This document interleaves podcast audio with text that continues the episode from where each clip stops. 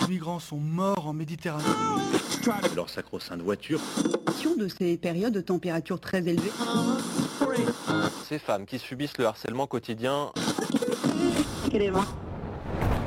On peut faire tellement plus. Peut-être sauver ce monde.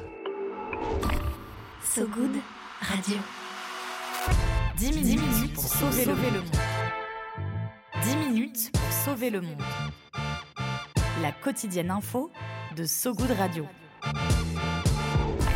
Salut tout le monde Salut Romain Salut Bérénice Salut. Bonjour à Brut qui nous regarde en direct. Bienvenue à toutes et à tous sur So Good Radio.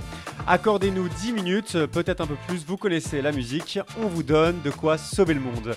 Aujourd'hui on parle dictée, dictée géante même, grammaire en cité et stylo en orbite avec Rachid Santaki, fondateur des dictées géantes, dictées ambulantes que tu organises un peu partout dans le pays et au-delà même. Salut Rachid Salut Bonjour. Rachid Salut. Ça va? Ça va, merci. On est ravis de t'avoir avec nous. Petite question psychanalytique à deux balles avant de commencer. Ces dictées, elles te sont venues parce que t'étais bon à sa petit ou à l'inverse, tu voulais prendre ta revanche? Non, c'est parce que mon daron me faisait lire des dictées et il me savatait quand je lui donnais pas les bonnes Oh, définitions. Donc c'est une revanche, je me venge de, de toute ça- cette période. Eh ouais, D'accord, donc il y, a un côté thérapeutique, on l'entend. Des questions comme ça, tu vas voir, j'en ai plein d'autres.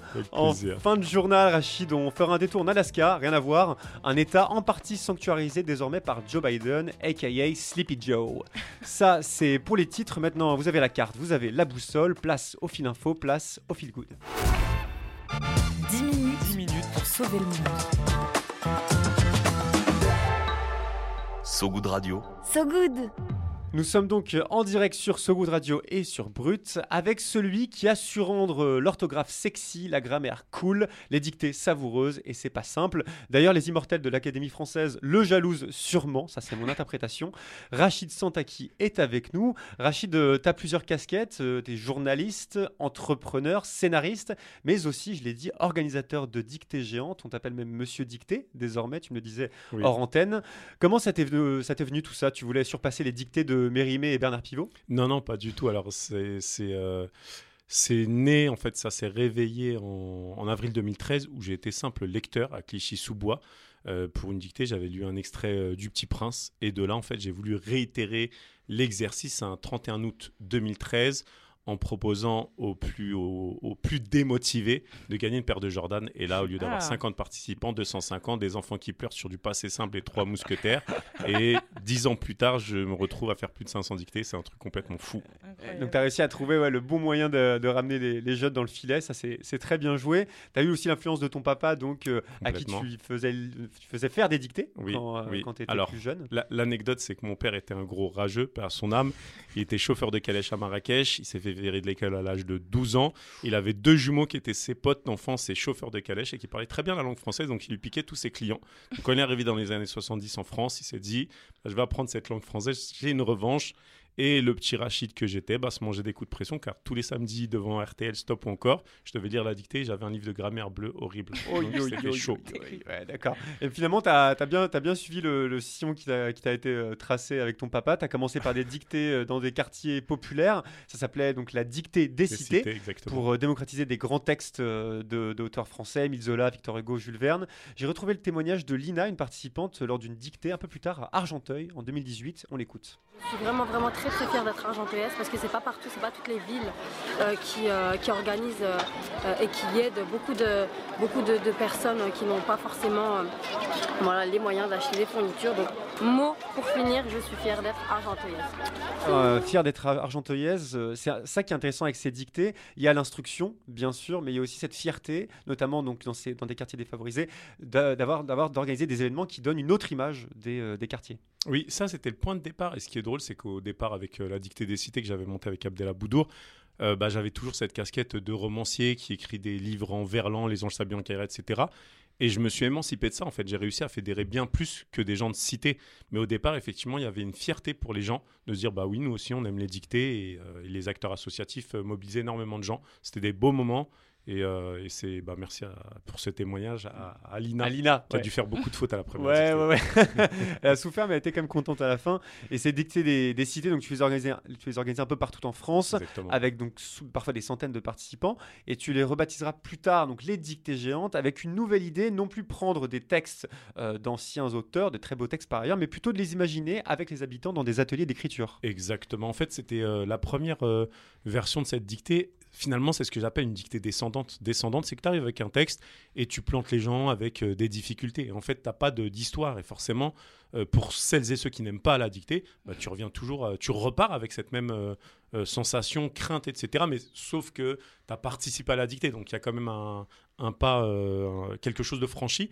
Et effectivement, de- d'avoir des groupes collectivement qui imaginent une histoire que tu vas complexifier ou tu vas mettre des pièges et qui viennent à cette restitution, c'est complètement différent. Tu crées un parcours et là, tu peux t'amuser. Donc, euh, c'est vrai que la, dictée géante, elle a pris ce, format et, ça t'ouvre pas un champ euh, beaucoup plus important. Ouais, ouais, ça, ça a le vent en poupe. euh, et c'était pour toi l'occasion de rêver d'en organiser des, des plus ambitieuses encore. Il y a eu celle euh, depuis l'espace avec euh, Thomas Pesquet.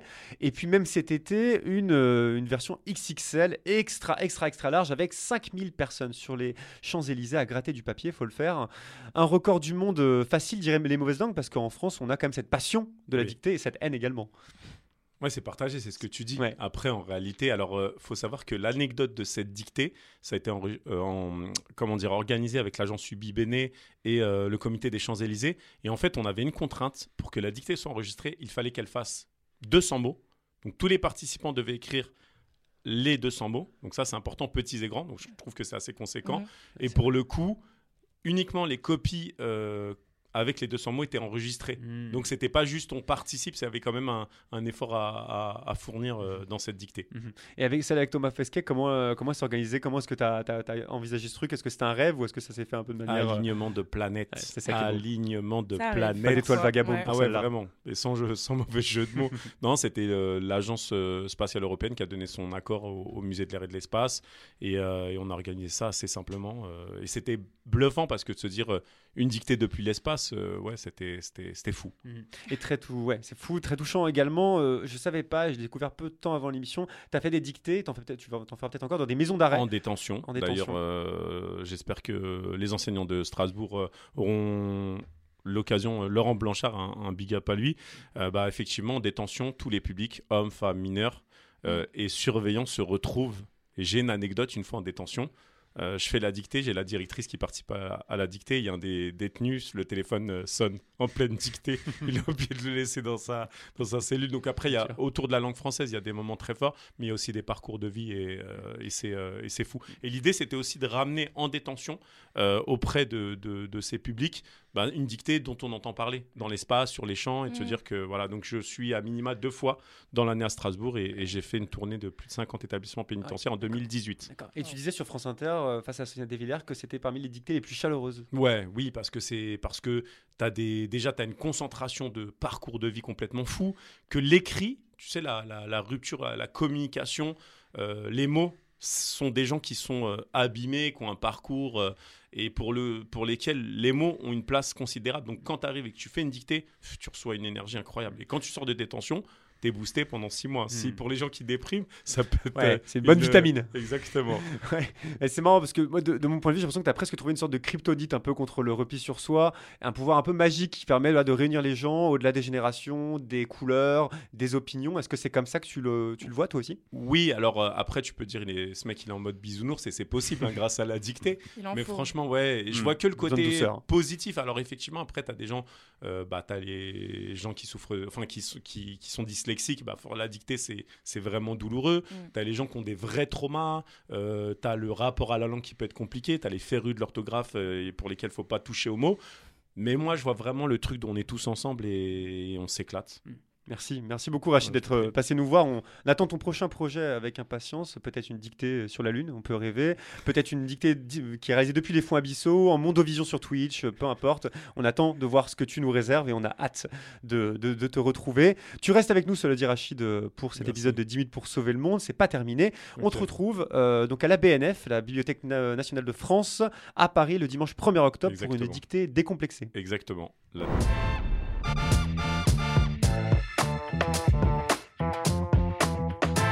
Ouais, tu t'es fait couper la chic euh, par la véhicule sonore, désolé. C'est ça, c'est les risques du métier. Ce sont les risques du métier. Ce sont, attention, Les risques du métier, les risques du direct aussi. Pour clore euh, le fil info, on fait un petit détour du côté des États-Unis où Joe Biden dicte son interdiction, celle, j'en suis fier, n'est-ce pas, des- celle d'exploiter pardon, de nouvelles réserves de gaz et de pétrole dans plusieurs zones du nord de l'Alaska. L'administration vient en effet d'annoncer ce mercredi 6 septembre que tout nouveau forage allait être proscrit au sein de la réserve nationale de pétrole. Cette réserve, si vous ne la connaissez pas, ce n'est rien d'autre qu'un immense espace naturel de 4 millions d'hectares, 4 fois la taille du Danemark tout de même, un milieu vital pour les ours polaires, grizzlies, caribous et centaines de milliers d'oiseaux migrateurs qui y séjournent chaque année. Et ce n'est pas tout. L'administration Biden annonce également que les 7 permis qu'avait délivrés Donald Trump pour exploiter les hydrocarbures allaient également être annulés. Ouais, les associations environnementales voient dans ces décisions encourageantes un rattrapage de l'administration Biden, car pour info, en mars dernier, le président américain avait autorisé un autre, un autre projet pétrolier en Alaska. Biden avait pourtant promis pendant sa campagne pour la présidence un gel des permis d'exploitation pétrolière, une promesse non tenue que Sleepy Joe vient de nuancer.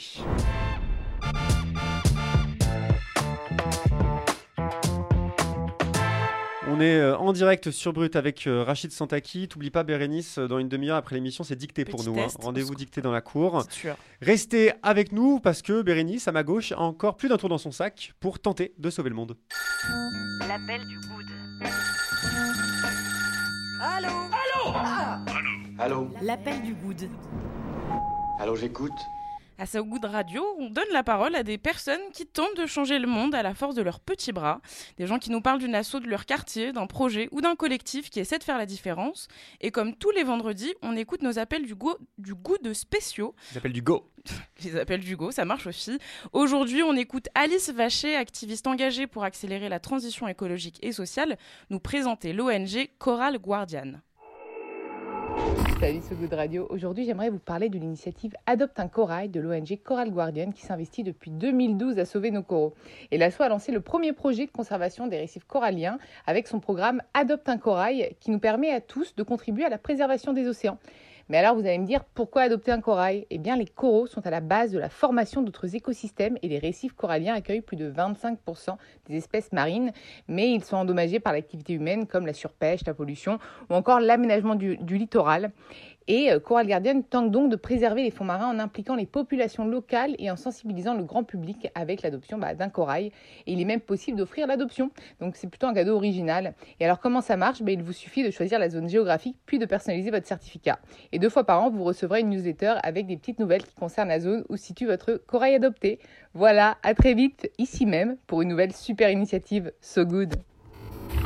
So good. Merci beaucoup Alice. D'ailleurs, selon le site Coral Guardian, les récifs coralliens n'occupent que 0,2% des océans, mais Ah. protègent plus de 150 000 km de côtes dans plus de 100 pays. Merci les coraux. Et ouais, merci à vous. Je vous invite à faire un tour sur leur site pour en savoir plus sur les secrets insoupçonnés du corail. Je vous mettrai toutes les infos de Coral Guardian, Guardian sur sogoodradio.fr. Viens voir un peu par ici. Le peigne J'ai une bonne nouvelle pour toi. dans le maillot. Le peigne dans le maillot.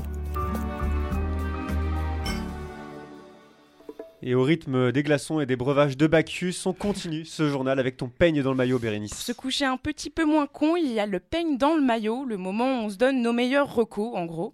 Et comme vous étiez là la semaine dernière, vous le savez déjà, bon, mais pour ceux qui viennent d'arriver, comme Rachid par exemple, je vous le rappelle, le vendredi c'est la folie. Pour la nouvelle saison, je vous propose une revue de presse, mais au sens large de la chose. Enquête, reportage, entretien, interview, voire même des débats où les gens parlent calmement. Et ouais, je vous promets, ça existe. Bref, tout ce que l'univers médiatique a pu proposer dans la semaine d'intelligent, du moins à nos yeux, et c'est forcément faillible, alors désolé par avance pour tous les super sujets qui nous sont passés sous le nez. Et alors, qu'est-ce que t'as dans ta besace? De l'écrit, de la radio, du podcast Qu'est-ce qui t'a marqué? Eh bien, pour clôturer cette semaine de rentrée, on commence avec un reportage de Clara Monneyer pour le média Street Press, au cœur d'une école pas comme les autres, euh, pour les non scolarisés. Direction Ground Control, ancienne halle de tri postale de la SNCF devenue tiers-lieu culturel dans le 12e arrondissement de Paris. Un lieu assez unique dans la capitale qui accueille aussi bien food trucks, tables de ping-pong, stands d'artisanat que concerts et associations comme celle qui nous intéresse ici, droit à l'école. L'attaque du reportage Basiquement, la description d'une salle de classe, tableau noir sur un mur bleu ciel, affiche avec table de multiplication, règles de, de grammaire. De grammaire glamour, hein. Tout à fait, mais euh, peut-être règles d'orthographe pour les dictées de Rachid. Rien de plus classique si ce n'est les élèves, tous réfugiés, tous ados, tous déjà marqués par la vie, par un exil qui les a fait grandir trop vite. Parmi tous ces jeunes, dont aucun n'a de logement fixe, on retient le témoignage poignant de Canty, 17 ans, originaire de Côte d'Ivoire. J'ai perdu mon frère pendant le voyage. L'aveu est terrible. Et la journaliste d'ajouter Canty ne parle pas de décès, comme si au fond de lui planait encore l'espoir de le retrouver. Ces drames sont légion en Méditerranée. Plus de 26 000 migrants morts ou disparus depuis 2014, selon l'OIM, l'Organisation internationale pour les migrants. Et chaque témoignage individuel nous le rappelle douloureusement. Il faut lire ce reportage aux témoignages riches et divers et se rappeler combien ces initiatives elles sont importantes dans notre pays. Eh, tu connaissais ça, euh, ce projet dans le Grand Control euh, dans non, 12e? mais L'école j'ai, pour les euh, sans-école. Non, mais par contre, euh, bah, ces publics, euh, j'en rencontre pas mal via les structures, via la dictée. J'ai fait aussi une dictée euh, lors de la jour, une journée nationale justement euh, De des migrants, Ah. des migrants, et euh, carrément on avait euh, bah, des publics qui sont accueillis dans les centres d'hébergement d'urgence. Mm.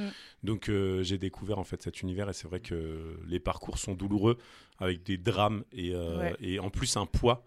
Euh, sur les épaules bah, de, de, de, de pouvoir aussi aider euh, Mais une motivation euh, incroyable, terrible, incroyable. terrible Une, pour justement au-delà pour de la tous mort. les Oui, autres oui, complètement. Ouais, portent ouais, avec eux. quoi. Exactement. Ouais, Et voilà, même en tant qu'individu, hein, je me, Mm. je me, voilà, c'est c'est vrai que. C'est à lire, je vous, je vous- je vous recommande. Et, ouais, et on continue la revue de presse euh, avec un deuxième sujet du côté des États-Unis, Bérénice. Tout à fait, un article étonnant de la journaliste Cath- Catherine Porter euh, qui nous plonge à la découverte des piscines publiques parisiennes, figurez-vous. Un reportage du New York Times, un papier à la légèreté assumée, au style un peu euh, gonzo, dans lequel la, journaliste partage impressions sur les lieux, analyse des nageurs et souvenirs personnels. Les photographies grand angle, couleurs vives illustrent parfaitement cette déambulation cheveux mouillés et peau fripée. Il y a aussi une analyse aussi quasi sociologique et historique de l'expérience culturelle de la natation à Paris, du point de vue d'une américaine, donc c'est un peu sympa. Catherine Porter construit même une typologie des divers types de nageurs entre athlètes, amateurs et ceux qu'elle nomme les sensualistes. C'est en anglais, j'ai pas encore trouvé la, la traduction française, désolé, mais pour ceux qui sont à l'aise avec la langue de Beyoncé, foncez. Et une dernière reco pour la route? On finit notre tournée médiatique avec les conclusions d'une étude canadienne pour décortiquer les clichés sur les sans-abri. Un article de Théo Manissier pour le journal Libération. L'Université de Colombie-Britannique à Vancouver a récemment publié une étude dans la revue scientifique Proceeding of National Academy of Sciences. Merci pour euh, l'accent. Sur les dépenses des sans-domicile fixe. Le papier de Libé revient donc sur le déroulement de l'expérience, une observation d'une année, sur plus d'une centaine de sans-abri, dont la moitié a reçu une belle somme d'argent, à savoir l'équivalent de 5000 euros. L'expérimentation est racontée de façon très claire, ce qui permet de visualiser comment ce genre d'enquête fonctionne. Et les résultats en surprendraient plus d'un d'ailleurs. Eh, Figurez-vous que les SDF qui ont eu la euh, la- euh, pardon, les SDF qui ont eu cet argent, n'en déplaise aux rageux, l'ont principalement investi dans un logement durable et dans l'alimentation, et non pas dans la dernière euh, 16 euh, canette du Monoprix. 26, ou que sais-je, ouais. un papier à lire pour envoyer valser les stéréotypes et qui sait peut-être inspirer certaines politiques publiques. Merci euh, Bernice pour cette euh, revue de presse inspirée également. On vous met toutes les infos de ces super recos dans la description de l'épisode aujourd'hui. On termine sur un petit point météo. La météo de Sogoud Radio. La météo de Sogoud Radio. Un ciel euh, particulièrement assombri aujourd'hui malgré la canicule. 244 millions d'enfants dans le monde ne vont pas à l'école. Cette alerte a été lancée par plusieurs ONG dont l'UNICEF alors que le 8 septembre est la journée internationale de l'alphabétisation.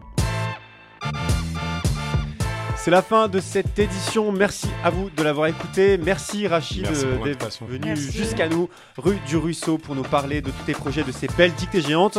Je le rappelle, on retrouve donc cette fameuse dictée décomplexée à la BNF ce dimanche 1er octobre. On essaiera d'être là. Ça va être un beau moment, hein, déconstruire comme ça, euh, Mérimée. C'est La dictée n'est pas notée. la dictée n'est pas notée. Venez comme vous êtes. Voilà, venez comme vous êtes. C'est bien résumé. Merci euh, à Olsan pour la réalisation et puis merci à Thomas pour euh, la réalisation pendant six longs mois À nous supporter. en effet, hein, à être en retard sur euh, l'écriture des titres à la fin de l'épisode, à balancer les insertions au dernier moment. Merci Thomas de nous avoir soutenus, franchement, c'est top. Bon vent à toi, j'espère qu'on te retrouvera très vite. Merci N'hésitez à toi Romain de présenter cette quotidienne. Merci, by merci the way. les filles, merci à toi évidemment de la co-animer avec moi Béré. On se quitte comme toujours sur de la musique. Aujourd'hui c'est Pink Floyd qui ferme la marche de la rentrée avec son tube de 1979. Tout de suite Another Brick in the Wall sur ce goût de radio. Salut tout le monde, salut Rachid. Salut Rachid, Merci salut infiniment Romain. pour l'invitation. Merci beaucoup. Ciao. Salut Brut.